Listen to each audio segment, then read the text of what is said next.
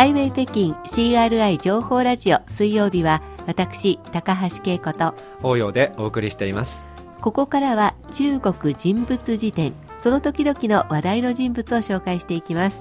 今日は今回は中国の女優歌手伊能静香をご紹介したいと思います。はい日本でも話題になったというかちょっと前ですけどね、そうですね。今回はどんなことが話題なんですか、まあ、報道によりますとええ。彼女は21日10歳年下の俳優、うん。チンハオチンハオと結婚したということです。ロマンチックな結婚写真が公開されまして今は話題となっていますね。こちらではあの結婚式の前に公園に行ったりとか、風景のいいところに行って、あの新郎新婦が綺麗な服を着てまるでドラマの主人公のように写真を撮るその結婚写真のことですね。そうですね。はい、さて、えー今日はその伊能静香をご紹介していきたいと思うんですがまず生まれはえー1969年に中国台湾の台北市で生まれました、はい。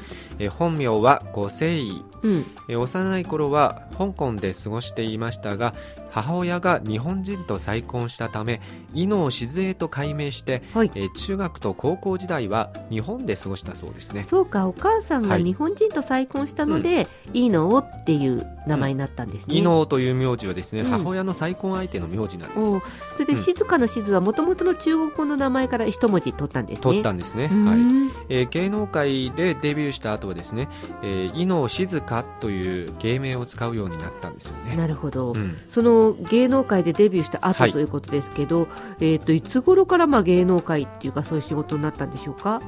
それは1985年、うん。えー16歳の伊能静香はですね日本から台湾に戻ったんですよね、うんうん。その音楽の才能が音楽プロデューサーの劉文才の目に留まりまして、うん。スカウトされました、えー1987年にえーアイドルグループフェイイン三珠飛ぶ鷹の三姉妹という意味ではないかと思いますが、うん。えーこのアイドルグループのメンバーとして歌手デビューを果たしました、えーこのグループで、えーファーストアルバムをリリースした後はですね、えー伊能静香は自ら作詞作曲を手掛け始め、うん。ソロアルバム19歳の最後の一日をリリースしまして、えー脚光を浴びるようになったんですよね。はい、確かにこの頃、結構日本でも注目されていましたよ。はいその後は、うんうん。その後は、えー彼女はレコード会社と正式に契約を結んで、えープロ歌手としての道を歩み始めましたね。はい、そして映画にも出てるんですよね。そうですね。いろいろと活躍していますね、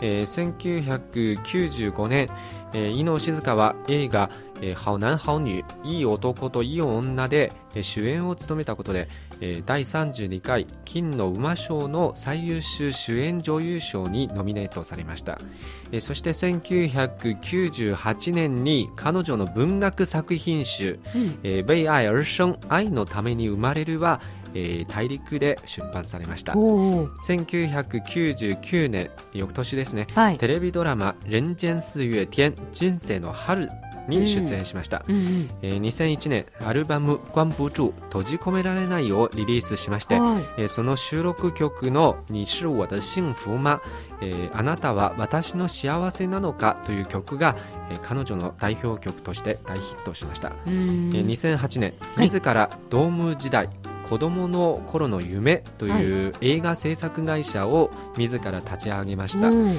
えーそして2010年バラエティ番組「チャイニーズ・ゴット・タレント」で教師役を務めました、うん、なんかこういうふうに聞いてみると、まあ、歌手だけでなく、うん。う女優だけでなくう文学作品も発表したりはい。本当にいろいろ才能豊かな人なんですね。そうですね、うん。本当に多岐にわたって活躍していますね、はい、それではその音楽を挟んで彼女の結婚についてご紹介していきたいと思います。はい。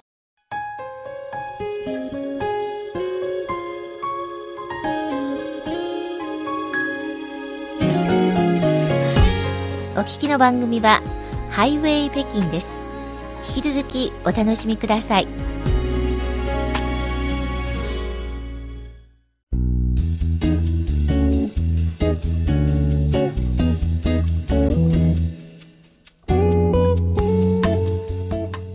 ハイウェイ北京 CRI 情報ラジオ水曜日中国人物辞典をお届けしています。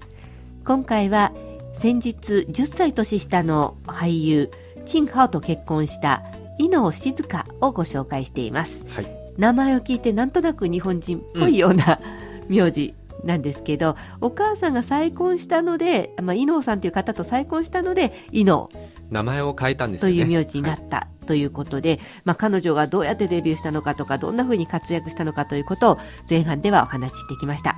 さて後半では、はい。その彼女の結婚について紹介していきたいと思います、実は今回非常にロマンチックな結婚写真が話題にはなっていますけど、はい。2回目なんですよね。バツイチですね、うん、えー1986年にえー伊能静香は8歳上の歌手、はい。